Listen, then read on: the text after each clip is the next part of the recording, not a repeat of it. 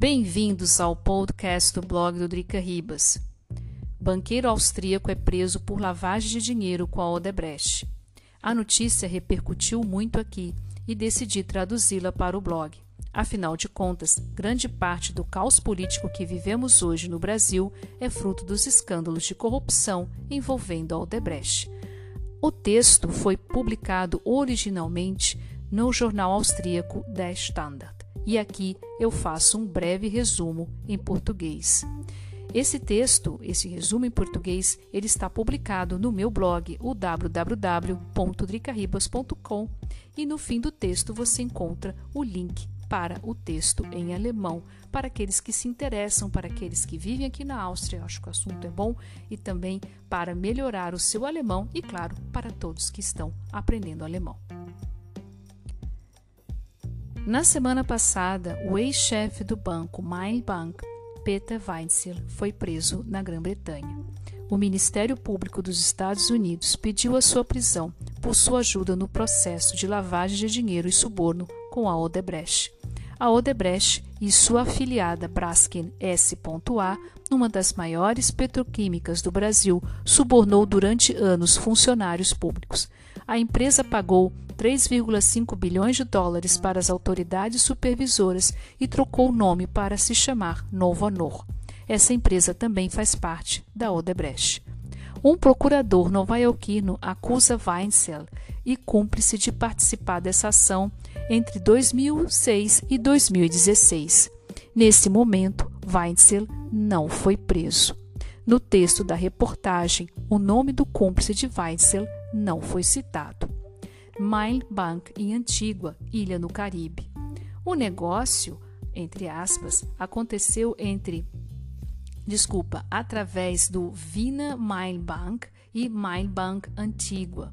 Neste momento, Weinzel e cúmplice eram diretores da sede do Mile Bank em Antigua. Ambos fizeram transações e acordos de fachada no valor de 139 milhões de dólares de uma conta de um banco em Nova York através do banco Mile para uma conta offshore da Odebrecht.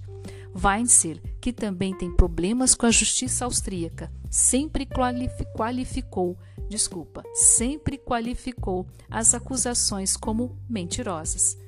Esse dinheiro foi para funcionários do governo e gerentes das empresas petrolíferas no Brasil, México e Panamá, em contrapartida para contratos com a Odebrecht.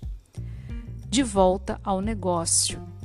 Em 2010, de acordo com a Procuradoria norte-americana, Mine Bank vendeu sua sociedade antiga para Odebrecht, o que se chamou de Division of Structure Operation.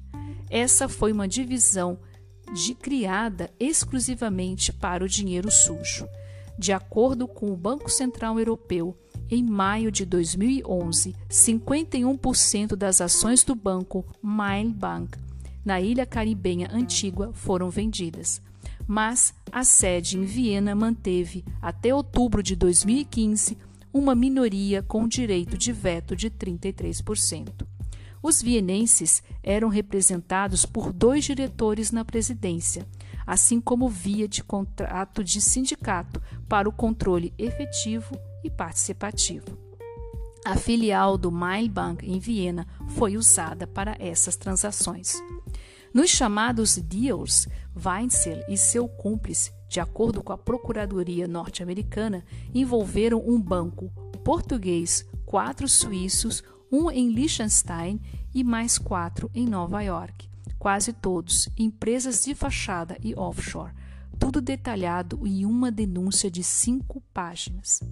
Um representante do Petróleos Mexicanos e uma empresa de gás e óleo mexicana receberam algo como 5 milhões de dólares entre 2013, desculpa, 2013 e 2014. Essa transação se deu por empresas de fachada nas Ilhas Virgens Britânicas. Quase 3 milhões de dólares foram através do Panamá para um representante da Petrobras no Rio de Janeiro. Investigações na Áustria.